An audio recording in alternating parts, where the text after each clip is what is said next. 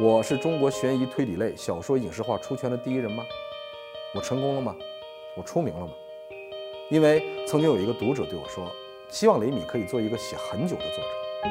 我想这是一个作者所能获得的最高褒奖。偶像的力量有多大，我不知道，因为我不是一个标准的爱豆。我也希望我的作品能够去影响更多的人，让越来越多的人了解刑事侦查和警察这个职业，而更多的是希望作品中的爱和理性之光。能够常驻在他们的心中。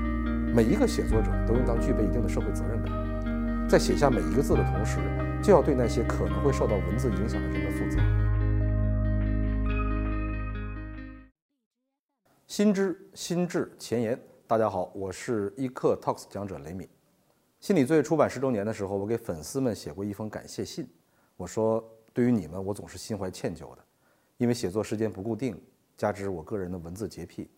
我的写作总是缓慢又艰难的。十年时间的时候，只有六部小说面世，这需要多大的耐心才能始终跟随呢？另外，由于个性使然，面对你们的时候，我常常腼腆又紧张，以至于讷讷无言。我相信，因为潜水而被自己的读者群踢出来的作者，恐怕只有我一个。而且，我也常常会扪心自问：为什么如此粗糙又枯燥的文字会让你们认同并且喜欢呢？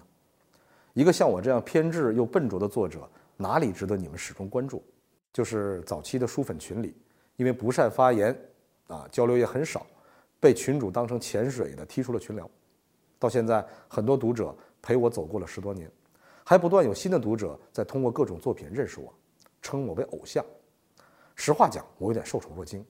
但是对于偶像这个事情，我想讲一个真实的故事。我曾经说过，我是一个有文字洁癖的作者。其实我还是一个不太喜欢委屈自己的作者。看过我作品的人都会来问我：小说中的故事是有真实的原型吗？认真的回答是有的。但是在刚开始写作的前两年，我也会为了吸引读者而写一些猎奇或者诡异的桥段。直到有一天，我看到我的学生在图书馆里翻阅我的心理罪，在那一刻，人类灵魂工程师的使命感狠狠地击中了我。有那么一瞬间，我深刻地意识到。我的小说写作已经不能再是单纯的个人表达了。我一下子意识到，我的作品是面向整个社会的。虽然它是一部推理小说，但它仍然是文学创作，那它就必须承载着文学作品的天然使命。我平时站在讲台上，是要给学生传递知识和法律。那么我在讲台之外，是不是也能够或者应该通过我的文字去表达或者引导一些什么？在小的时候，我一直都很迷恋影子。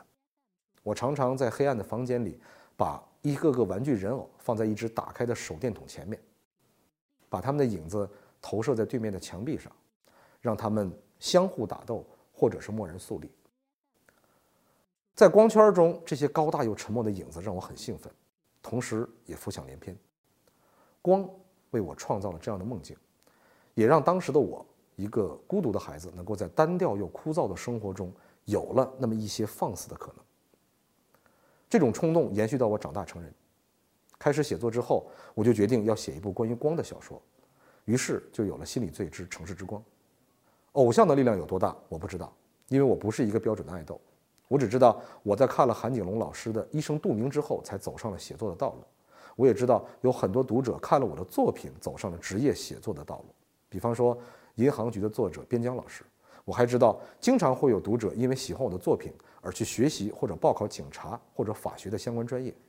我想，每一个写作者都应当具备一定的社会责任感，在写下每一个字的同时，就要对那些可能会受到文字影响的人们负责。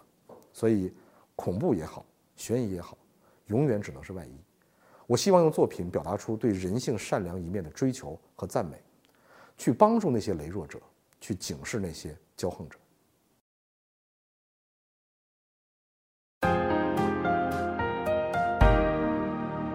完整版新知视频，请至一刻 Talks APP 观看。